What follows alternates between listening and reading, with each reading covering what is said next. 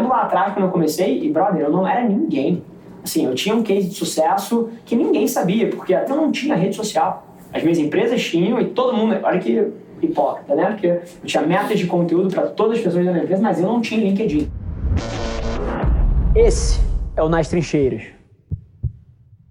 Quando você tinha 2012, 2013, se você fosse uma, uma mulher e pô, você estava numa jornada ali, você vai casar, daqui a seis meses você começa a documentar o teu dia a dia, pô, de dieta, de exercício, porque você quer casar, linda, maravilhosa.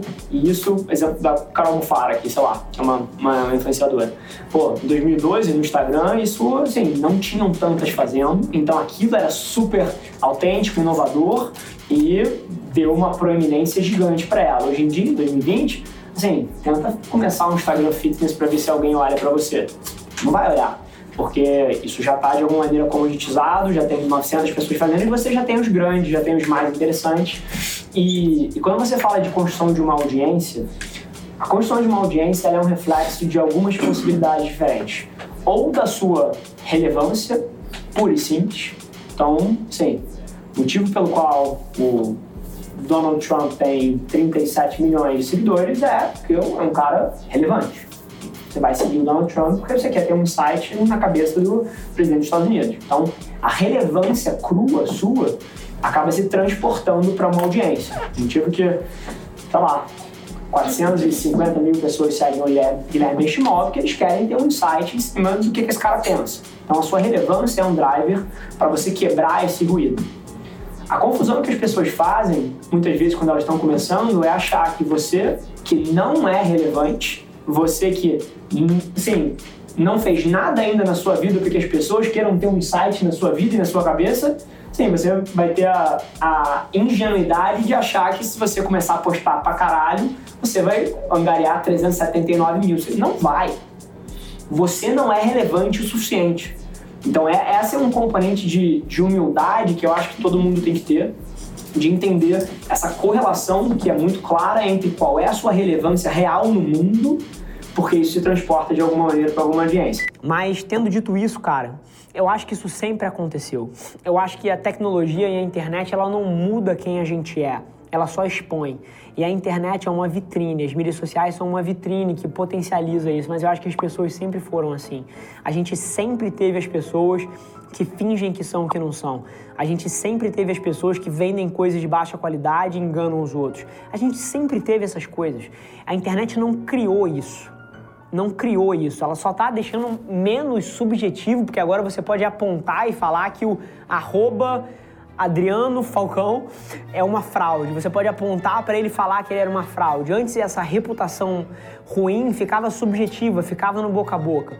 Então eu não acho que as mídias sociais e a internet criaram isso. Eu acho que isso existe há 10 mil anos, quando, cara, aquele Neandertal enganava o outro passando um tacape de baixa qualidade. Isso, cara, isso sempre existiu. Quando há 500 anos aquele cara vendia, porra, um óleo de cozinha como se fosse uma poção milagrosa que ia curar a doença que o cara tinha. Cara, isso sempre existiu. Pessoas de má fé, pessoas vigaristas, bandidos sempre existiram e vão sempre existir. Eu não sou lunático sobre isso. Não foi a internet que criou, não foram as mídias sociais que criaram. Então, eu acho que os debates têm que sempre se centrar em cima das alternativas.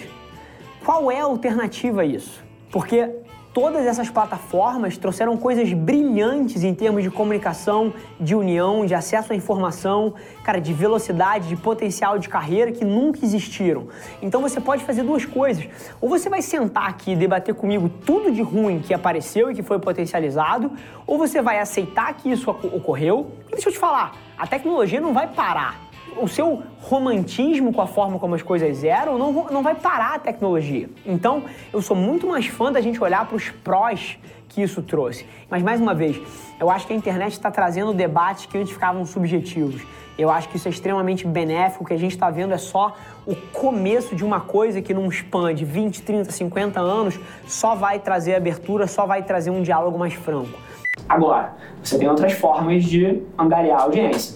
Você tem outros nichos. Se você se tornar hiper útil para as pessoas, e você conseguir escalar ou não escalável, que são essas micro interações, quando o cara. Eu lembro lá atrás quando eu comecei, e brother, eu não era ninguém. Assim, eu tinha um case de sucesso que ninguém sabia, porque há três anos atrás eu não tinha rede social. As minhas empresas tinham e todo mundo, olha que hipócrita, né? Porque eu tinha metas de conteúdo para todas as pessoas da minha empresa, mas eu não tinha LinkedIn. Então, assim, e, pô, eu não era ninguém, o mundo não me conhecia, pô, ter uma empresa de algumas dezenas de milhões de faturamento, assim, não é nada demais no mundo de business, não faz um, um cara querer me admirar. Pô, a forma como eu quebrei essa barreira lá atrás Cara, era o micro do micro do micro profundo. Eu respondia cada DM. Assim, o nego me mandava um comentário de um soquinho numa foto, mandava um vídeo pro cara.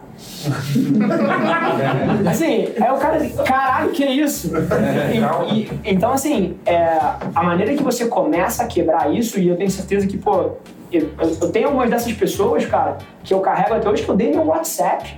Sim, Hoje em dia, pô, sim, não tem a menor condição. O meu próprio WhatsApp já virou meio que uma caixa de e-mail. Tem 999 mensagens na lista que vai demorar 700 dias para responder.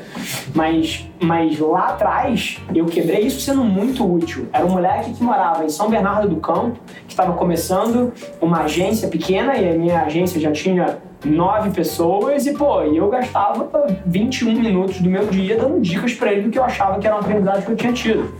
E aí esse cara volta pra mesa de bar, né, quinta-feira, quando ele vai falar com os amigos, chuta sobre o que, que ele fala. Caralho, tem um cara do Rio de Janeiro, brother. Assim, o banco tá me ajudando horrores. E aí, pô, todo mundo começa. Então, a forma como você quebra, se você não é relevante ainda, é sendo extremamente útil para o pouquinho de pessoas que eventualmente te deram um pedaço de atenção. Então é, é uma dinâmica que joga um pouco nessas duas verticais. E é óbvio que você consegue começar a escalar isso com um pouquinho de mídia. Pô, quem não tem 200 reais aqui para colocar em Facebook Ads em 2020, sim, tá alocando o orçamento errado. Então, dentro desse esquema de, pô, você tem um, uma bebida, você abre uma cerveja artesanal e, e você tem lá três pessoas comentando a sua foto, um DM a cada dois dias, pô, você deveria estar tá rodando 5 reais de Facebook Ads por dia numa audiência que talvez tenha interesse em cerveja para você começar a receber um pouquinho mais de comentário ter a oportunidade de ser profundo com mais gente e escala a partir dali. Então, a forma como você quebra como marca, quando você não é relevante ainda, cara, é entregando mais do que você recebe. Esse foi mais um episódio da nossa experiência em áudio. E como eu já falei, eu adoraria saber que você está gostando do que a gente está compartilhando por aqui. Então não esquece, se você está tirando valor desse conteúdo, ia significar o um mundo para mim, que você tirasse um print da sua tela, postasse no Stories me marcando e aproveita para ir na sua plataforma favorita também e deixar um rating de cinco estrelas e um comentário lá, ajudando a gente a construir essa comunidade tão vibrante que move o Brasil para frente através do empreendedorismo e que fala desse Brasil que dá certo. É um prazer ter vocês comigo e a gente se vê no próximo episódio do podcast.